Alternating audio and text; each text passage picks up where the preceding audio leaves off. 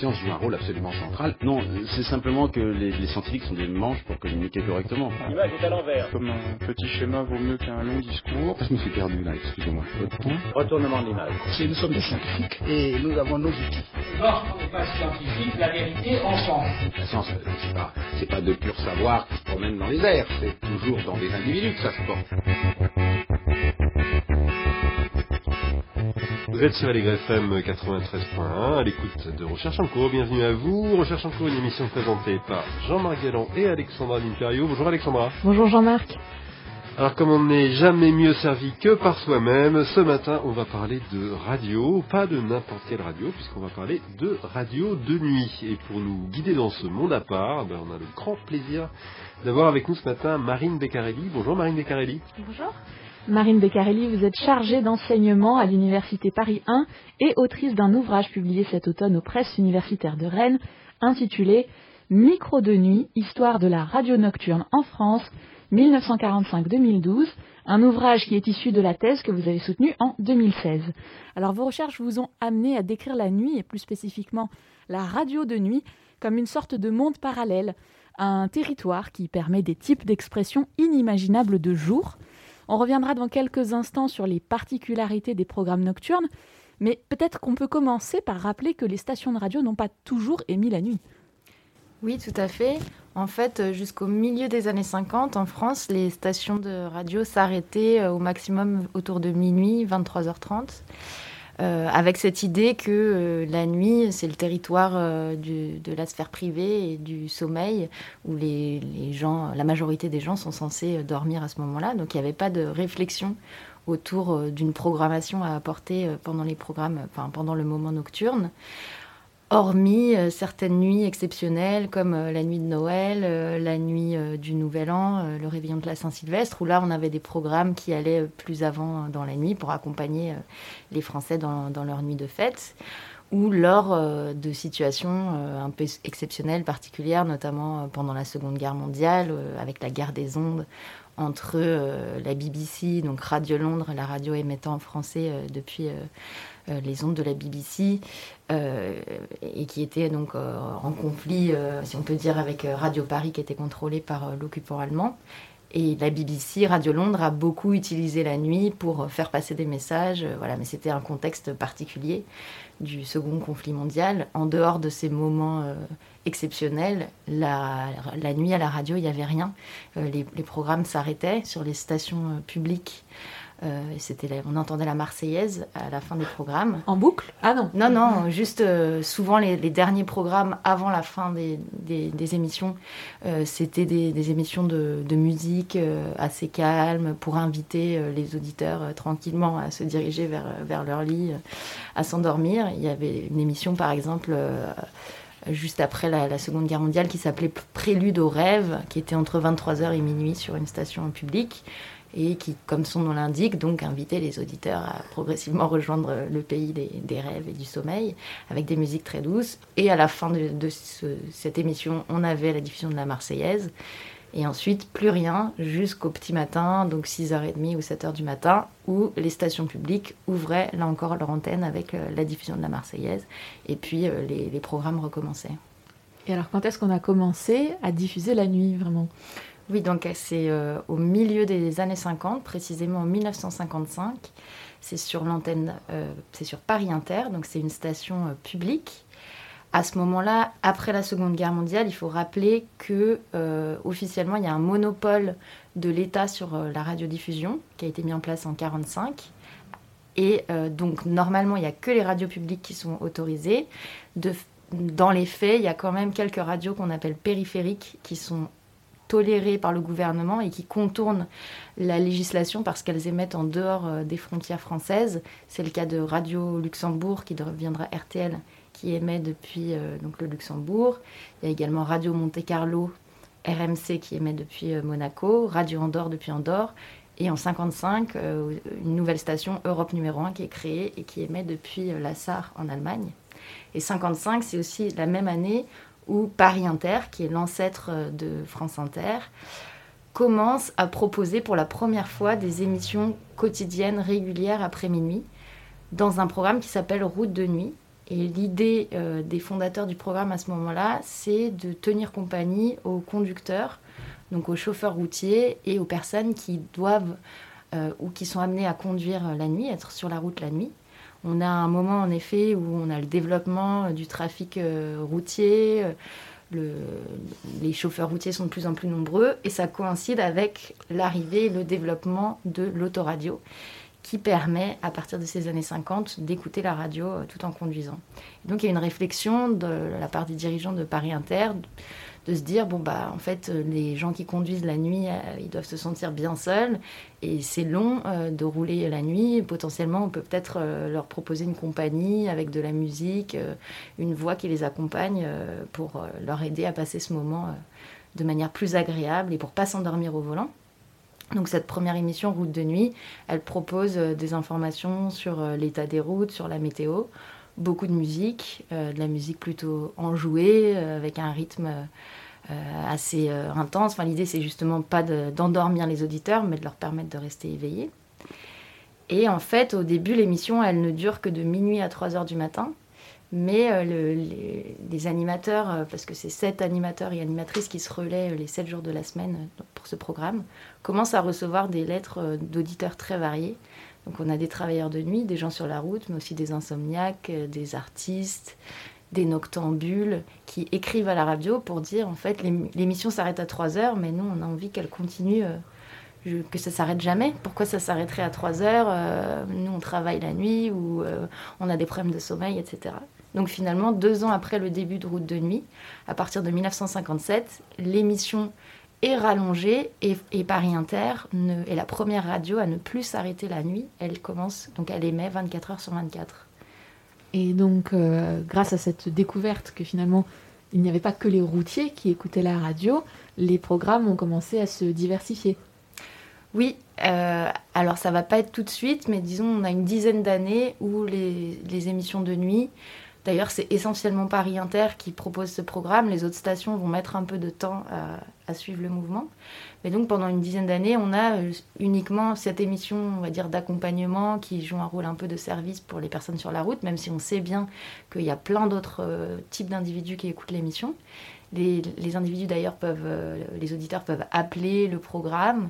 il y a des jeux, donc il y a un début de participation des auditeurs et d'interactivité dans, cette émission. Et puis au milieu des années 60, pile dix ans après la création de Route de Nuit, euh, France Inter, donc euh, c'est l'héritière de Paris Inter, enfin c'est la même station mais qui a été renommée euh, en 1963 au moment où il y a eu une réforme du service public de la radio. les dirigeants de France Inter, un certain Roland, Roland Dordain, décident là de créer une nouvelle émission, un nouveau type d'émission qui va s'appeler le Pop Club et qui va proposer justement une autre manière euh, d'occuper la nuit et une autre facette du monde nocturne. Et cette facette, c'est euh, le monde euh, de la fête, le monde du Paris un peu mondain. Et à partir de, donc de, entre 23h et 1h du matin, on a cette émission à l'heure de la sortie des spectacles qui s'appelle le Pop Club qui est animé par José Arthur. Pour oublier le passé et le futur, voici le Pop Club de Josie Arthur. Pour celle qui a une déchirure au cœur, voici Josie Arthur. Allonge-toi dans la fourrure, écoute le Pop Club de Josie Arthur. L'azur, l'azur, l'azur, l'azur. Voici le Pop Club de Josie Arthur.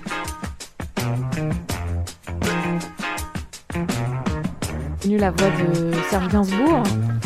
Oui, tout à fait, Serge Gainsbourg qui a composé et interprété avec Jane Birkin l'un euh, des génériques euh, du Pop Club. Je dis un des génériques parce qu'il y en a eu d'autres. Enfin, il y en a eu un autre aussi euh, très célèbre dont les paroles disaient 24 heures sur 24, la vie serait moins dure si l'on n'avait pas le Pop Club avec José Arthur. Ça a été un des premiers génériques. Mais donc Serge Gainsbourg a composé celui-ci qui a été très célèbre aussi. Et qui Serge Gainsbourg qui était d'ailleurs plus ou moins un ami de José Arthur, euh, l'animateur de l'émission.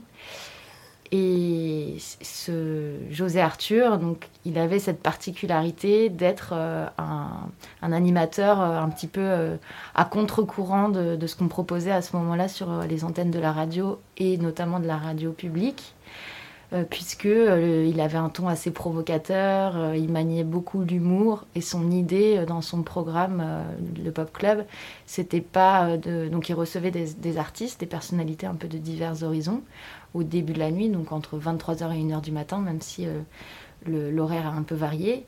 Et sa volonté, c'était pas juste euh, de faire la promotion, ça parlait beaucoup d'actualité cul- culturelle, mais son envie n'était pas euh, d'inviter euh, des artistes euh, juste pour évoquer euh, de manière légère leur dernier film ou leur dernier ouvrage, mais un peu de les titiller. Et il n'hésitait pas aussi à dire ce qu'il avait réellement pensé euh, des, œuvres que les, invités venaient défendre. La, par- la particularité de ce programme, c'était qu'il avait lieu non pas dans un studio de radio traditionnel, mais dans le cadre euh, d'un bar, puisque le, studio du Pop Club était installé dans le, bar noir, le bar du Ranlag. Euh, C'était un bar de la maison de la radio, à un moment où la maison de la radio, elle était encore très récente, puisqu'elle avait été inaugurée en 1963, et l'émission donc a été créée en 1965. Et dans ce bar, euh, ce fameux bar noir, euh, les auditeurs pouvaient venir assister à l'émission, pouvaient venir boire un verre également, écouter les, invités. Donc il y avait les invités euh, qui, étaient interviewés, il y avait aussi euh, des musiciens qui venaient jouer en direct.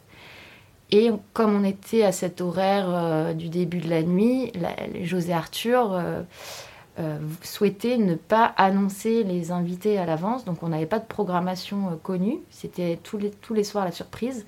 L'émission étant toutes les nuits du lundi au vendredi. Et l'idée de José Arthur derrière ça, c'était de. En fait, il avait conscience que à ce moment-là, dans ce, début euh, de la nuit, euh, même si des invités, euh, des artistes pouvaient dire Ok, je vais venir dans ton émission, José, il avait conscience qu'à cette heure-là, en fait, on pouvait plus facilement ne pas honorer des engagements, ne pas se rendre à un rendez-vous, peut-être se laisser embarquer dans un bar. avec des amis ou, ou qu'à la sortie d'un spectacle, voilà, on, parte euh, faire d'autres choses. Et donc son idée, c'était de ne pas annoncer des invités à l'avance au risque de décevoir les auditeurs et plutôt de réserver euh, voilà, la surprise chaque soir. Il y avait vraiment une place à l'improvisation. Tout le monde un peu pouvait, euh, pouvait venir. Il y avait même aussi des, des anonymes, des auditeurs, des gens qui étaient venus assister à l'émission et qui pouvaient tendre le micro. Et tout était euh, plus ou moins euh, possible euh, dans ce programme. Et est-ce qu'il y avait déjà une interaction avec les auditeurs dans Pop Club? Avec les auditeurs derrière, euh, est-ce qu'ils appelaient l'émission par exemple? mhm. Non, alors dans le Pop Club, pas vraiment. L'interaction, elle, elle pouvait avoir lieu euh, justement avec les auditeurs qui, qui venaient assister au programme. Après, il y avait un- une petite spécificité que José Arthur aimait bien annoncer. euh, Il disait il est minuit euh, à tel endroit et il donnait le nom d'un d'un petit village euh, perdu en France que personne ne connaissait. Enfin, chaque, chaque soir, il changeait de, de nom de, de village ou de ville avec cette volonté de, de pouvoir s'adresser un peu à tout le monde. Et à ch- chaque soir, il faisait des heureux parce qu'il y avait des habitants potentiels de, de- ces petites villes ou de ces villages qui l'entendaient. Et même si donc il n'y avait pas d'intervention téléphonique des auditeurs dans l'émission, c'était pas euh, trop l'idée. Mais en revanche, il recevait beaucoup de lettres euh, d'auditeurs. Et parfois, il pouvait euh, évoquer un peu ses lettres à l'antenne ou lire des passages, des lettres qu'il avait trouvées drôles. Ou il, se moquait aussi parfois, donc à la fois non seulement de ses invités, mais parfois aussi potentiellement de ses auditeurs. Après, la difficulté, euh, quand on essaye d'étudier, de s'intéresser à l'histoire de cette émission, qui a été une émission très très longue puisqu'elle a existé pendant 40 ans, elle s'est arrêtée en 2005. Et euh, c'est José Arthur qui a animé ce programme tout au long de son histoire. Et d'ailleurs, il, il a été vraiment très célèbre, et notamment au début de, de son émission, euh, c'était devenu vraiment une des vedettes de la radio. Les directeurs de, France Inter avaient envie de le mettre la journée parce qu'il il rassemblait beaucoup de, beaucoup de monde et il aurait pu faire des audiences bien plus importantes la journée parce que forcément la nuit, il y avait moins d'auditeurs. Mais lui, il était très attaché euh, à son, cet horaire euh, nocturne parce qu'il se rendait bien compte qu'il avait une plus grande liberté de manœuvre et qu'il pouvait, euh, dans à la fois le, le ton abordé et euh, les thématiques qu'ils pouvaient traiter, ils pouvaient avoir plus de liberté. Mais donc, je disais, la difficulté, je me suis un peu perdue, mais la difficulté quand on étudie cette émission, c'est que pour les 20 premières années de- d'existence du programme, il y a une, une dizaine, une quinzaine d'archives seulement Comment ça euh, se fait ça qui sont conservées à l'INA. Eh bien, c'est euh, vraisemblablement, bon, déjà quand on étudie euh, l'histoire de la radio, il y a plus d'archives, donc on se tourne d'abord euh, vers euh, l'INA, donc l'Institut national de l'audiovisuel, pour essayer de, retrouver des archives euh, sonores. Il y a plusieurs écueils face à ça. Déjà, à l'INA, on va avoir essentiellement des archives des radios publiques jusqu'aux années 90, euh, jusqu'au même au début des années 2000, parce que c'est seulement en 1992 que va être mis en place le dépôt légal de l'audiovisuel qui, euh, permet, qui a permis à l'INA de récolter et de conserver euh, en fait tous les programmes à la fois radiophoniques et télévisés. Avant, ce n'était pas le cas. Et donc, avant les années 90, non seulement on a quasiment que des archives des radios euh, publiques, mais au-delà de ça, tout n'a jamais été conservé jusqu'aux années 90 et c'était un peu des choix qui dépendaient des, différentes stations. Euh, de se dire, euh, voilà, on ne peut pas tout garder, c'était sur des supports physiques qui prenaient de la place. Et souvent, euh, malheureusement, les émissions de nuit que moi j'étudie, c'était des émissions qui ont longtemps pas été considérées très sérieuses, très légitimes ou très dignes d'intérêt. Euh, ce qui explique que euh, le Pop Club, notamment, a été très très mal euh, conservé. C'était aussi une émission qui était en direct, puisque tout n'était pas forcément en direct. Donc il n'y avait pas d'enregistrement préalable, et c'était un programme voilà, qui était jugé plutôt léger et pas, pas assez sérieux. Alors que c'était une émission qui a été très très écoutée, même si évidemment moins que certains programmes de la journée. Alors, puis- puisqu'on en est sur votre méthodologie, donc on l'a compris, une grande partie de travail sur des, sur des archives euh, sonores. Est-ce que euh, des entretiens avec des auditeurs, ça, ça faisait partie aussi de votre travail? Oui, absolument. En fait, euh, dans mon travail de thèse, j'ai essayé à la fois d'étudier euh, les conditions de production de cette radio de nuit. Et euh, pour cela, j'ai réalisé des entretiens donc avec des animateurs, des animatrices, euh, des réalisateurs, des techniciens, euh, donc pour avoir l'histoire du côté de ceux des acteurs de, cette radio de nuit. J'ai essayé d'étudier, j'ai écouté quand c'était possible donc des archives sonores et ça m'intéressait d'essayer de, de comprendre euh, des choses sur la réception de ces émissions, qui étaient les auditeurs, euh, pourquoi est-ce qu'ils ont écouté ces, émissions, etc. Et à partir de ça, donc j'ai travaillé sur euh, plusieurs types de sources, notamment sur des courriers d'auditeurs, parce que certains, certaines, certains courriers d'émissions ont été déposés euh, dans des centres d'archives. Enfin, je pense notamment au courrier de Macha Béranger, on, on y reviendra. Euh, et pour euh, José Arthur, il avait conservé beaucoup, aussi beaucoup de lettres. Mais au-delà de la lecture de, ces lettres, j'ai aussi retrouvé des témoignages euh, d'a- d'auditeurs sur Internet, sur des forums. Il y a eu des sites qui ont été créés en souvenir de telles ou telles émissions, avec des auditeurs justement qui avaient enregistré les programmes chez eux sur cassette, tellement ils aimaient l'émission, tellement ils aimaient l'animateur, etc. Et certains ont mis en ligne des programmes. Donc, quand des, des archives n'existaient pas à l'INA, j'ai pu les trouver euh, parfois sur Internet. Et aussi, j'ai réalisé quelques entretiens avec euh, des, auditeurs euh, de radio, de radio de nuit, dont certains, je les avais retrouvés justement grâce à des lettres qu'ils avaient écrites euh, à leur émission. Une fois de plus briquet s'allume dans chambre noire, six biches rougeoies sur une bouche d'amertume. Une fois de plus poumon sans fume, c'est moi, c'est moi. Une fois de plus matière grise, sous le frontal racle un concert.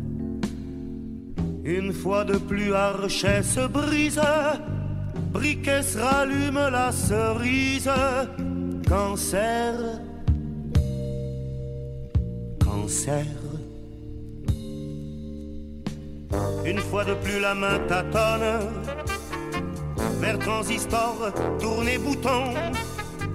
Une fois de plus ma charamone, une pauvre âme qui s'abandonne Madone. Démon.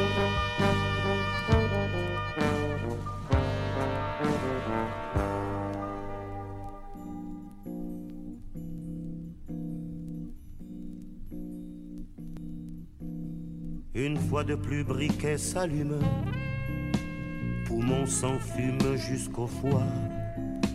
Qui donc se tuera pour des prunes au lieu de vivre pour sa brune? C'est moi, c'est moi. Une fois de plus, matière grise, sous le frontal tente un galop. À la radio, ça agonise. Allô, Macha, sauve-moi la mise. Allô Allô Une fois de plus la main boutonne. Vous êtes toujours sur Aligre FM euh, 93.1 à l'écoute de Recherche en cours. Il est 10h21 à Périgny-sur-Yerre et on a le plaisir de recevoir euh, Marine Beccarelli. Il est question de radio de nuit. Oui, nous venons d'écouter Claude Nougaro et son Insomnie, une chanson qui n'a pas été choisie au hasard. Les auditeurs les plus attentifs auront peut-être entendu Claude appeler Allô Macha. Alors, euh, on a brièvement évoqué euh, Macha tout à l'heure, mais Marine Beccarelli, est-ce que vous pouvez nous expliquer enfin qui est Macha? Effectivement, euh, Macha Béranger, que Claude Nougaro euh, cite euh, dans, cette chanson, c'est une chanson qui est sortie en 1978 et ça fait à peine un an que Macha est toutes les nuits de la semaine sur France Inter de minuit à 3 heures du matin pour recueillir les appels et les confidences des auditeurs qui, qui téléphonent à la radio pour parler à quelqu'un dans la nuit. Et c'est Macha, donc Macha Béranger, qui leur répond. Alors, euh, cette Macha, euh, c'était une, à l'origine, elle était comédienne et elle, n'avait jamais fait de radio avant d'être euh, aux commandes de ce programme de nuit, Allo Macha, qui permet donc d'avoir une, une interactivité réelle dans la nuit. Macha sur France Inter de 0h30 à 3h du matin. Vous avez peut-être envie ou besoin de parler. Alors appelez-moi en direct sur notre ligne de nuit du 524 71 00. Je serai très heureuse de vous écouter et de partager toutes vos confidences. De minuit 30 à 3 heures du matin, au 524 71 00, c'est le standard du cœur et le micro de la confiance. France Inter, écoutez la différence. Allô, Macha Alors, on vient d'entendre une publicité pour euh, cette émission où on, entend la voix euh, très reconnaissable de Macha Béranger. Euh, Macha Béranger qui a tenu cette émission pendant de nombreuses années et autour d'elle s'est constituée une véritable communauté en fait d'auditeurs et de gens qui ne dormaient pas finalement la nuit. Tout à fait. Elle a commencé son émission donc en 1977 et l'émission s'arrête en 2006. Donc ça fait 29 ans, quasiment 30 ans euh, euh, d'émission. Et c'est vrai qu'elle a réussi à rassembler autour d'elle une véritable communauté d'auditeurs qu'elle appelait sa famille des sans-sommeil. Mais c'est pas la première personne qui a recueilli, les appels d'auditeurs euh, la nuit, puisqu'en fait c'est Europe 1 qui avait euh, initié ce genre de programme deux ans plus tôt, en 1975, en donnant l'antenne à Gonzague Saint-Brie, c'est un jeune écrivain qui a commencé, lui, à recueillir les appels d'auditeurs, euh, donc entre minuit et 1h du matin sur Europe 1. L'émission euh, d'Europe 1 avait été un véritable succès qui avait un petit peu attiré l'attention euh, euh, de la population et des journaux à ce moment-là sur le fait qu'en fait, la nuit, il y avait tout un monde, tout un écosystème, plein de gens qui ne dormaient pas et qui potentiellement pouvaient avoir besoin d'appeler, de parler à quelqu'un. Et donc la radio, dans la nuit, pouvait jouer un peu ce rôle euh, non seulement d'accompagnement, mais vraiment euh, d'oreille et de réconfort euh, pour les gens qui souffrent de solitude, même s'il n'y a pas que des gens en souffrance qui appelaient la radio. Oui, de, de quoi parlaient les gens au final? Alors c'était vraiment de, de- il parlait d'eux en fait, euh, il parlait de, de questions très intimes.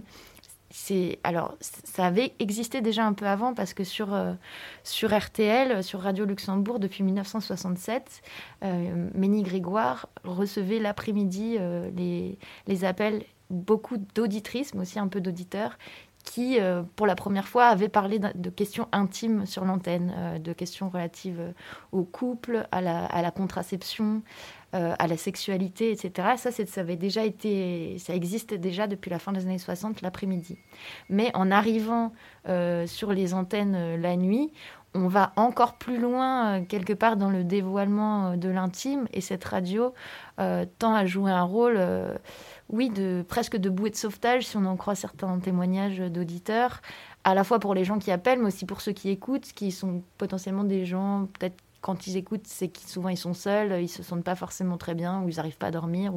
Et le fait d'entendre euh, ces voix, euh, ces individus qui parlent d'eux, de leurs problèmes, euh, qui sont vraiment dans la confidence. hein. Le moment nocturne, c'est le moment propice au dévoilement de la confidence, de- des secrets, etc., où les gens se révèlent. Donc ils vont parler de leurs peines de cœur, de, leurs problèmes, euh, je sais pas, familiaux, euh, de, de- de leurs rêves. Il y a des choses positives aussi, hein, euh, de, de- leur travail. Enfin, mais ils, parlent vraiment de- d'eux et de, manière assez intime. Et donc, à la fois sur Europe 1 et sur, avec Gonzague Saint-Brie, et en, particulier sur France Inter, Macha Béranger. Macha Béranger qui constitue vraiment une, une oreille attentive et une, une, voix et une, une confidente et une amie. Elle se qualifie elle-même, euh, voilà, je suis un peu euh, et la mère, la sœur, euh, l'amie, la confidente de, toutes ces personnes qui m'appellent. Et du coup, voilà, il y avait ce- cette, communauté un peu de cœur, comme elle disait. Elle, parlait beaucoup de tendresse, qu'on est, que les, gens qui, qui étaient là n'avaient que n'étaient là que pour, euh, disons, être bienveillants et se donner des, des choses positives. Est-ce qu'il y avait un profil type de l'auditeur qui téléphone à Macha Béranger? Non, alors euh, en fait, du coup, moi j'ai étudié euh, euh, vraiment, j'ai écouté de nombreuses émissions sur toute la, la- la durée de l'émission. Donc là, c'est pareil, dans les premières années, il n'y a pas beaucoup d'archives, mais on en trouve quand même un peu. Et plus on avance dans le temps, plus les archives ont été un peu mieux conservées. Euh, en fait, il n'y a pas vraiment euh, de profil type, il y a vraiment une grande euh, diversité d'auditeurs à la fois dans les générations et dans les, dans les métiers, dans les, dans les milieux sociaux. Après, ce qui ressort, c'est que, en revanche, beaucoup des personnes qui appellent, et j'ai aussi étudié les courriers d'auditeurs, donc qui sont conservés aux archives nationales.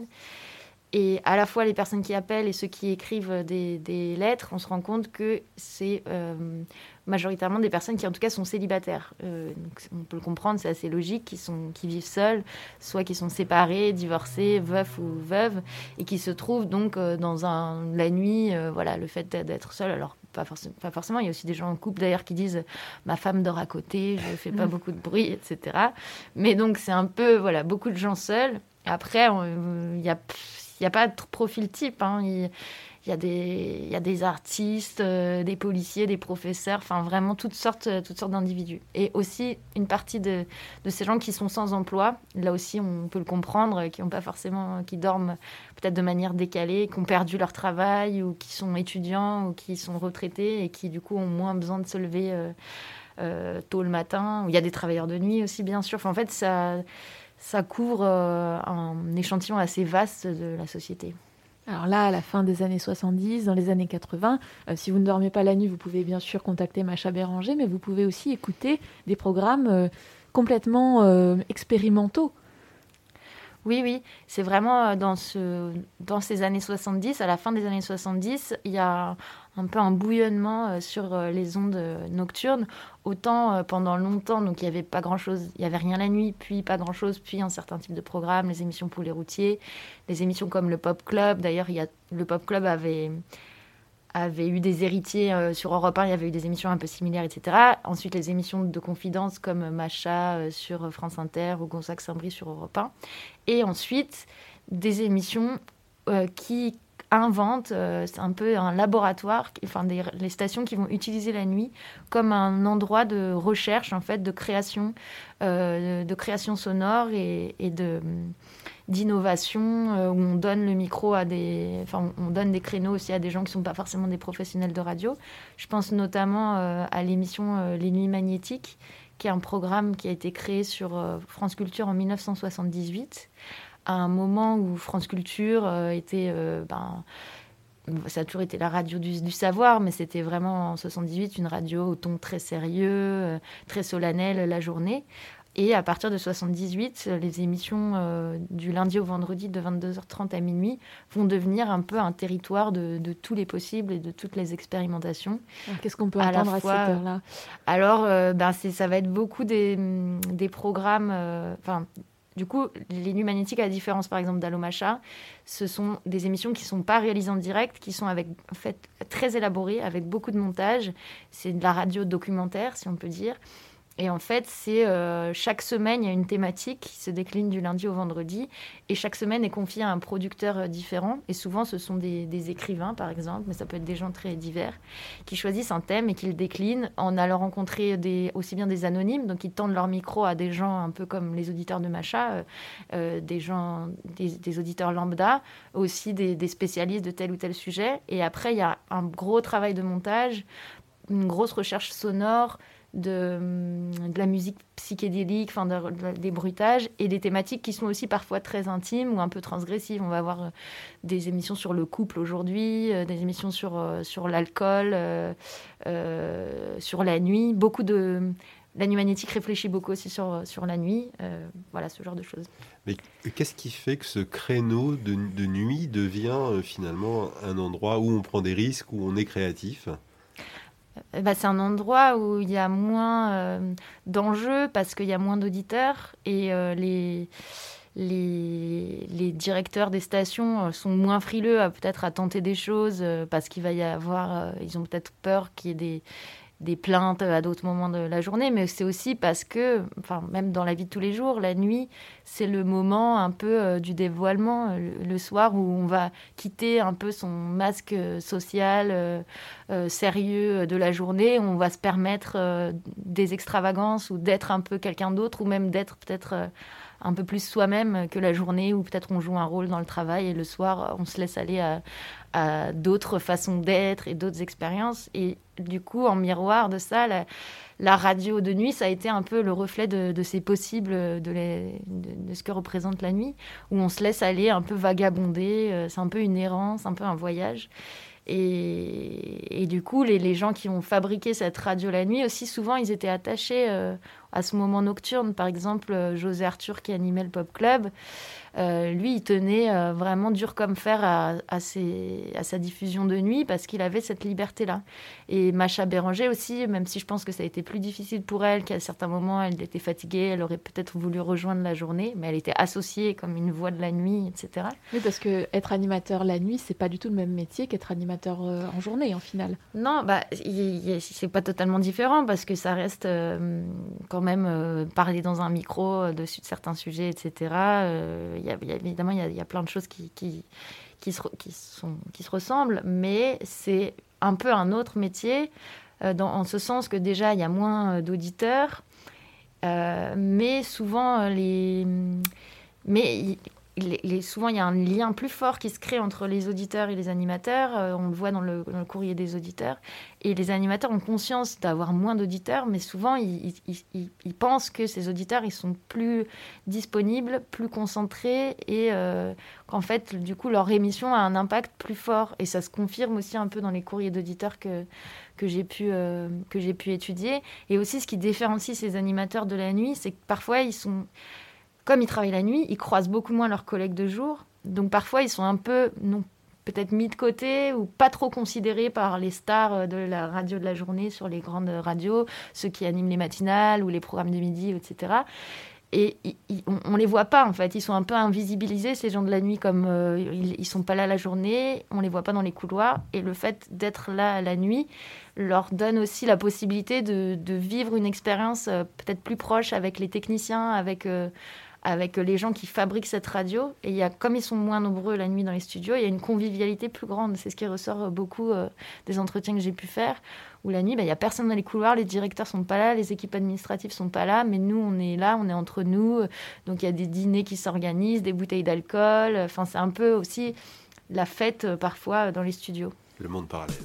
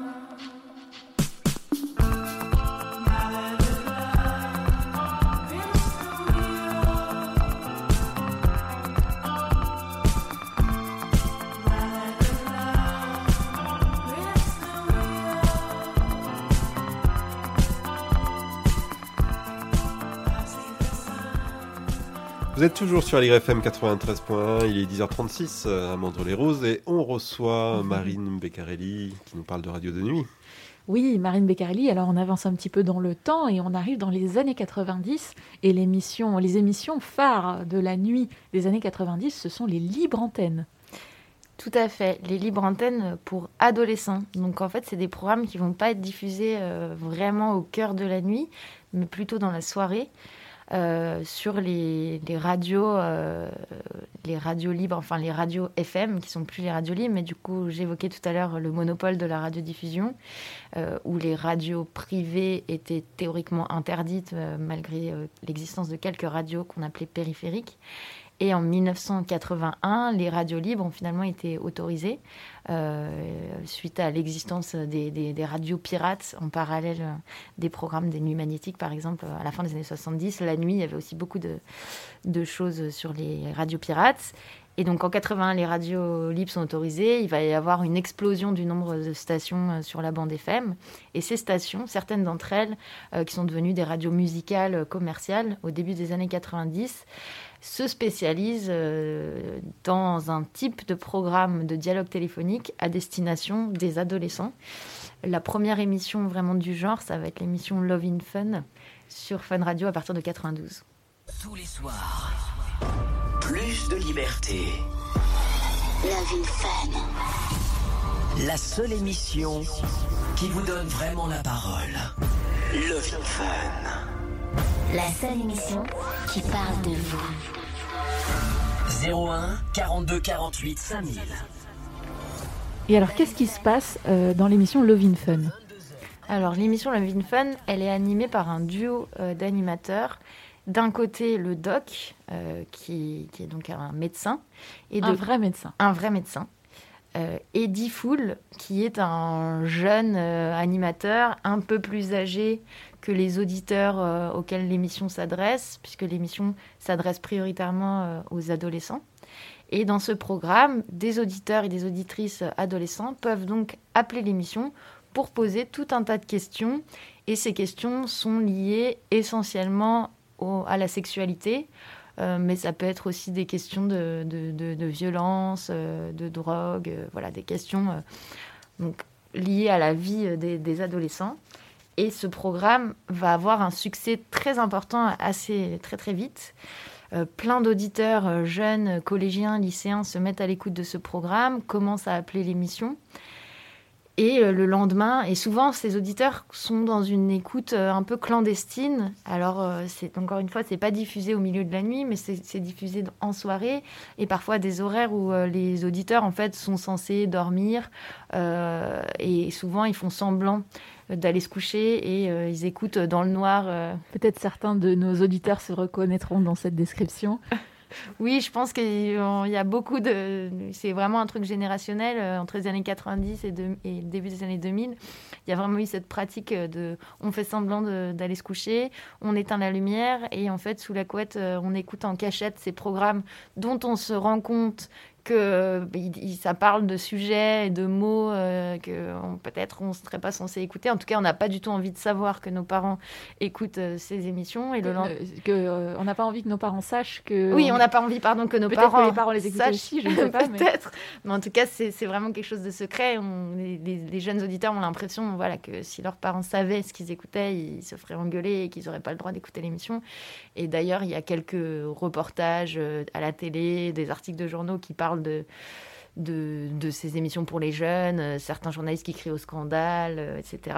Ils ont d'ailleurs eu des problèmes avec le CSA à plusieurs reprises. Oui, oui, il y a eu des problèmes avec le CSA. Il y a eu plusieurs. À un moment, le CSA a voulu interdire à cette émission euh, d'être en direct euh, pour éviter des dérapages, donc que ce soit enregistré euh, en amont et voilà pour qu'il y ait une liberté un peu plus contrôlée de la parole. Mais finalement, il y a eu une, euh, une partie du monde politique qui, qui s'est mis à soutenir euh, massivement l'émission, comme les jeunes. hein. Il y a des jeunes, des auditeurs qui allaient manifester euh, en soutien à leur programme et l'émission n'a jamais été du coup, elle est restée en direct, mais les, les animateurs, enfin en l'occurrence euh, Diffoul, Doc et Diffoul, ont essayé de, de- de faire peut-être un peu plus attention. Enfin, il y avait cette menace du CSA.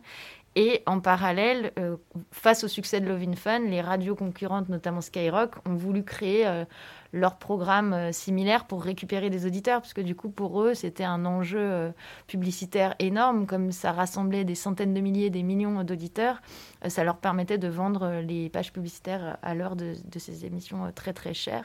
Donc il y avait vraiment une concurrence entre les stations. Et Skyrock, deux ans après Lovin Fun, a créé un programme, enfin le même type de programme, mais qui était animé par Tabata Cash. Tabata Cash qui avait la particularité d'avoir été une, une, enfin qui était une ancienne actrice pornographique. Et donc c'était une manière, euh, voilà, vraiment d'attirer, euh, d'attirer les jeunes et de, de, faire mieux que que Fun Radio. Euh, il y avait les animateurs des radios qui qui qui, qui appelaient à enfin, à justement la radio concurrente pour, pour euh, dire des choses désagréables à l'antenne. Enfin voilà, c'était un peu une guerre des, des, radios qui se centrait autour de cette question du public adolescent. Et est-ce que l'étude de ces conversations avec les auditeurs permet de tirer des conclusions euh, sur euh, les préoccupations de la jeunesse euh, en général ou les, problèmes de société de l'époque?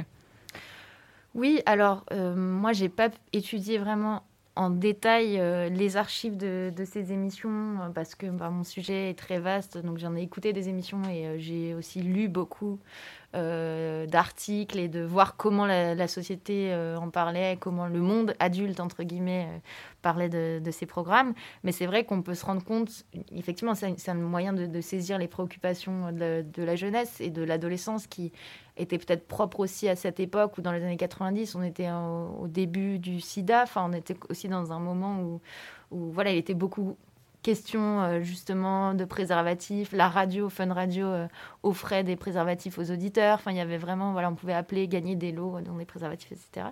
Mais euh, en tout cas, sur les préoccupations de la jeunesse, il y a aussi des préoccupations qui étaient propres à cette époque, mais aussi qui finalement disent sont un peu propres à l'adolescence de plein de générations différentes. Sauf que c'est à ce moment-là, pour la première fois, on a eu des émissions qui qui parlaient de sexualité aux jeunes, qui utilisaient des mots et leur langage en fait, et qui, qui étaient euh, qui était disponible pour tout le monde. Et ça, c'était assez révolutionnaire. Est-ce que ça a permis peut-être de faire de l'éducation sexuelle euh, euh, comme on ne pouvait pas en trouver à l'école, par exemple?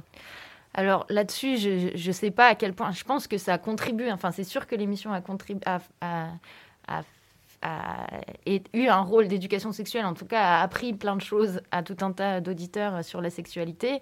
Euh, certains qui entendaient euh, des mots euh, pour la première fois dans l'émission et qui après allaient demander mais ça veut dire quoi fellation? Je ne sais pas ce que ça veut dire. Bon, donc en tout cas, on pouvait apprendre des choses dans l'émission. Après, est-ce que ça comblait un manque d'éducation sexuelle de l'école? Je suis pas sûre. Enfin, je, honnêtement, je connais pas assez bien l'histoire de l'éducation à la sexualité dans le milieu scolaire mais ça, a forgé une autre éducation à la sexualité, sans doute pour ces jeunes générations. Et donc ça, l'âge d'or de ces libres antennes, c'était la fin des années 90, le début des années 2000. Et euh, qu'est-ce qui est devenu après euh, quel, a été le nouveau symbole après de la radio de nuit après ces émissions-là? Eh bien, en fait, pas grand-chose, parce que c'est vrai que la radio de nuit pour les adultes, donc vraiment au cœur de la nuit, elle avait commencé déjà à s'essouffler à la fin des années 80, au début des années 90, au moment où la télévision a conquis la nuit. Parce qu'en fait, jusqu'à la fin des années 80, il n'y avait pas d'émission après minuit euh, sur les, chaînes de télévision. Et c'est seulement à la fin des années 80 qu'on a eu le début de la télévision 24 heures sur 24. Donc ça a fait une, sorte de concurrence au programme radiophonique. Dans les années 90, euh, 2000, il y a eu ce succès euh, des programmes pour adolescents. Mais après ça, finalement, ça a eu tendance à s'essouffler. On a moins inventé, moins innové. Et, euh, et la, la, nuit a commencé à être remplie non plus de programmes euh, originaux, mais de musique. Et depuis les, années 2000, euh, 2010, euh, c'est essentiellement désormais sur les stations de radio la nuit, on a des, soit des rediffusions des programmes de la journée qui vient de s'écouler, soit de la musique qui est diffusée de manière automatique et qui n'existe pas, qui ne né nécessite pas la présence d'un animateur ou d'une animatrice à l'antenne. Et qu'est-ce qui s'est passé? Parce qu'il y avait quand même pas mal d'auditeurs, on l'a dit, euh, pendant les, libres antennes. Pourquoi euh, finalement on n'a plus exploité ce créneau-là? Alors, bah, déjà, donc il y a cette concurrence de la télévision, il y a l'arrivée d'Internet aussi qui a fait que la radio, qui pendant longtemps était la seule compagne en fait euh, possible pendant la nuit, si on avait envie d'une voix qui nous parle, Internet permettait aussi d'être en contact avec, avec des gens la nuit. Euh, mais au-delà, c'est aussi un enjeu. Effectivement, il y, a toujours eu des auditeurs, il y en a toujours eu moins que la journée, mais il y a toujours eu des auditeurs de nuit. Mais une des raisons en fait principales à cette désaffection euh, de la nuit par les programmes euh, de radio, c'est que Médiamétrie, qui fait les mesures d'audience des émissions à toute heure, enfin toute la journée. Pour ce qui concerne les émissions nocturnes, entre minuit et 5 heures du matin, il existe des mesures d'audience réalisées par Médiamétrie, mais ces mesures d'audience ne sont communiquées qu'aux stations de manière individuelle. Et donc ces chiffres ne sont pas officiellement communiqués au public. Ça veut dire que tout ce qui est diffusé entre minuit et 5 heures du matin, bah, c'est un espace non concurrentiel. On ne peut pas dire euh, telle radio est meilleure que l'autre sur le créneau euh, minuit, deux heures, par exemple. Et du coup, pour les radios privées, notamment, c'est un espace qui n'est pas rentable, puisqu'on ne peut pas vendre de la publicité en fonction du nombre d'auditeurs, etc. Donc, je pense que c'est une des pistes qui explique vraiment ça. Du coup, les, les, directeurs des différentes stations de radio ont choisi de faire des économies euh, sur ce moment nocturne parce que finalement, déjà, il y a moins d'auditeurs. En plus, on ne sait pas exactement quelle radio est meilleure qu'une autre. Euh, du coup, progressivement, voilà, on a dépeuplé les, ondes nocturnes de, ces voix. Est-ce que l'écoute en différé, les podcasts, n'a pas aussi euh, tiré une balle dans le pied les Oui, bien sûr. Oui, oui, il y a aussi cette question du, podcast qui euh, permet d'écouter des émissions euh, la nuit, un peu à toute heure, d'écouter une émission des radios à la carte. Effectivement, bien sûr, ça aussi joue un rôle, hein, cette, évolution technologique de la radio. Mais d'une certaine façon, c'est un peu contradictoire euh, parce que les stations euh, généralistes comme France Inter, Europe 1, RTL proposent la nuit des rediffusions des émissions de la journée qui vient de s'écouler.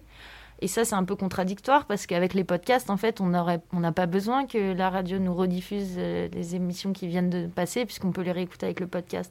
Donc du coup, d'un côté, oui, c'est une explication, et de l'autre côté, euh, il y a quand même une petite absurdité aujourd'hui de la part des, stations principales de proposer à les réécouter des choses qu'on peut réécouter autrement. Je me demandais en vous écoutant, est-ce qu'il y a d'autres dispositifs qui ont un peu remplacé cette fonction sociale de la, de la radio de nuit, euh, de parler de soi, de choses intimes, mais en public? Euh, Disons qu'on en parlait tout à l'heure euh, hors antenne, il y a peut-être des dispositifs comme euh, Twitch, euh, qui est une plateforme qui permet d'échanger en direct avec une communauté, j'allais dire des auditeurs, mais pas des auditeurs, des internautes qui peuvent poser des questions. et le fait de partager un moment direct, de, donc peut-être que, je ne sais pas si ça remplace, mais en tout cas, ça, c'est un peu le pendant de ce qu'a pu être la radio de nuit pendant longtemps. Eh bien, merci beaucoup, Marine Beccarelli, pour cette histoire de la radio de nuit. Je rappelle, à l'occasion de l'apparition de votre ouvrage Micro de nuit, Histoire de la radio nocturne en France, 1945-2012. Merci à vous. One, two, three, four. J'ai oublié de parler de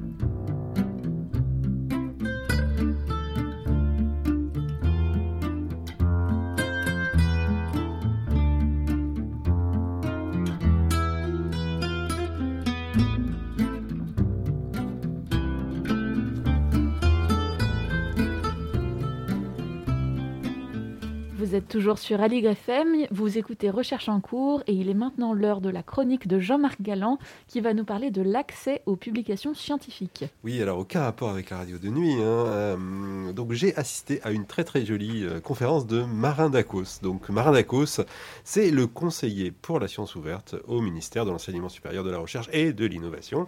Donc la science ouverte, c'est plusieurs choses, mais c'est surtout euh, la mise en accès libre et gratuit des publications scientifiques hein, qui sont euh, issues de la recherche. Mais euh, c'est pas déjà le cas?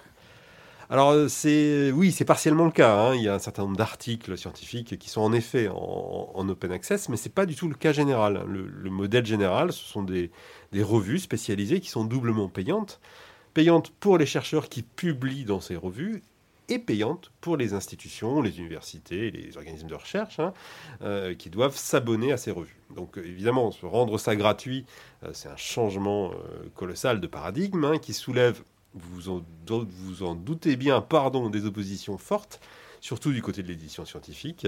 Et Marin Dacos, justement, citait euh, un des directeurs de Wiley, une grande maison d'édition scientifique, qui en 2004 disait Il y a très peu de personnes dans cette salle qui voudraient lire ces publications scientifiques. Et en fait, euh, elles en tireraient des conclusions erronées. Donc je le redis, il faut être très prudent avec l'idée séduisante que tout le monde pourrait lire tout. Cela pourrait mener au chaos. Fin de citation. Donc le chaos, rien de moins que le chaos. Euh, donc l'argument ici, hein, c'est que ces publications, euh, elles n'intéressent et elles ne sont compréhensibles que par des chercheurs. Mais est-ce qu'on est sûr de ça? Bah Justement, c'est précisément la question que s'est posée Maranakos quand on met en accès libre des publications scientifiques, euh, est-ce qu'il y a euh, d'autres lecteurs en dehors du monde académique qui s'en emparent? Et pour ça, il s'est intéressé à Open Edition. Donc Open Edition, c'est une base de données d'articles scientifiques en accès libre. Open Edition, c'est des dizaines de milliers d'articles, des centaines de milliers d'articles, même je crois, plutôt en sciences humaines et sociales, hein, donc sociologie, histoire, économie, musicologie, etc. Alors par exemple, j'en ai pris deux totalement au hasard. Hein la revue Transposition dans son numéro de septembre 2021. Le genre musical comme prisme d'analyse de la distribution des responsabilités esthétiques d'une performance musicale. Et toujours dans le même numéro, Orgasme multiple et prolongé dans le post-rock islandais, deux points, pour une extension de la notion d'orgasme musical. Ah oui, c'est pointu quand même. Hein c'est de la musicologie, c'est pointu, c'est écrit par des chercheurs et pour des chercheurs. Alors, surprise, en analysant d'où viennent les connexions sur Open Edition, euh, ce que nous racontait Marin Dacos, c'est qu'on découvre qu'entre 15 et 20 des consultations, hein, c'est pas rien du tout, hein, ne proviennent pas du monde académique. Et ils viennent d'où alors? Alors c'est très très varié. Euh, il y a des logs qui viennent du, des connexions qui viennent du monde de l'entreprise, qu'elles soient privées ou publiques. Alors c'est euh, l'automobile, Renault, Peugeot, les banques, les assurances, euh, la poste. Aussi des logs qui viennent de la presse. Hein. Certains journalistes citent ces articles scientifiques et, les lisent donc, enfin en tout cas on le suppose. Le monde des ONG. et puis des logs qu'on ne sait pas trop classer, qui ont l'air de venir de, particuliers, tout simplement. Hein. Alors, c'est des, logs qui se reconnaissent parce que euh, ils consultent Open Edition plutôt le week-end, le samedi, le dimanche, donc ce qui semble confirmer que ce n'est pas un usage professionnel. Donc ben voilà, 15-20%, c'est pas rien du tout. Euh, donc c'est QFD, hein, n'en déplaise euh, aux forces du mal qui s'opposent à la science ouverte, les publications scientifiques, pourtant écrites par des chercheurs pour des chercheurs intéresse un beaucoup plus large public. Eh bien, merci beaucoup Jean-Marc. Recherche en cours, c'est terminé pour aujourd'hui. Merci encore à Marine Beccarelli. Merci également à Tom et Raphaël à la technique ce matin. Et merci de nous avoir suivis. Prochain recherche en cours euh, le 8 décembre, mais d'ici là, si vous nous écoutez en direct, vous retrouvez Gilles Bourgarel pour Brasil Alto Astral. À bientôt.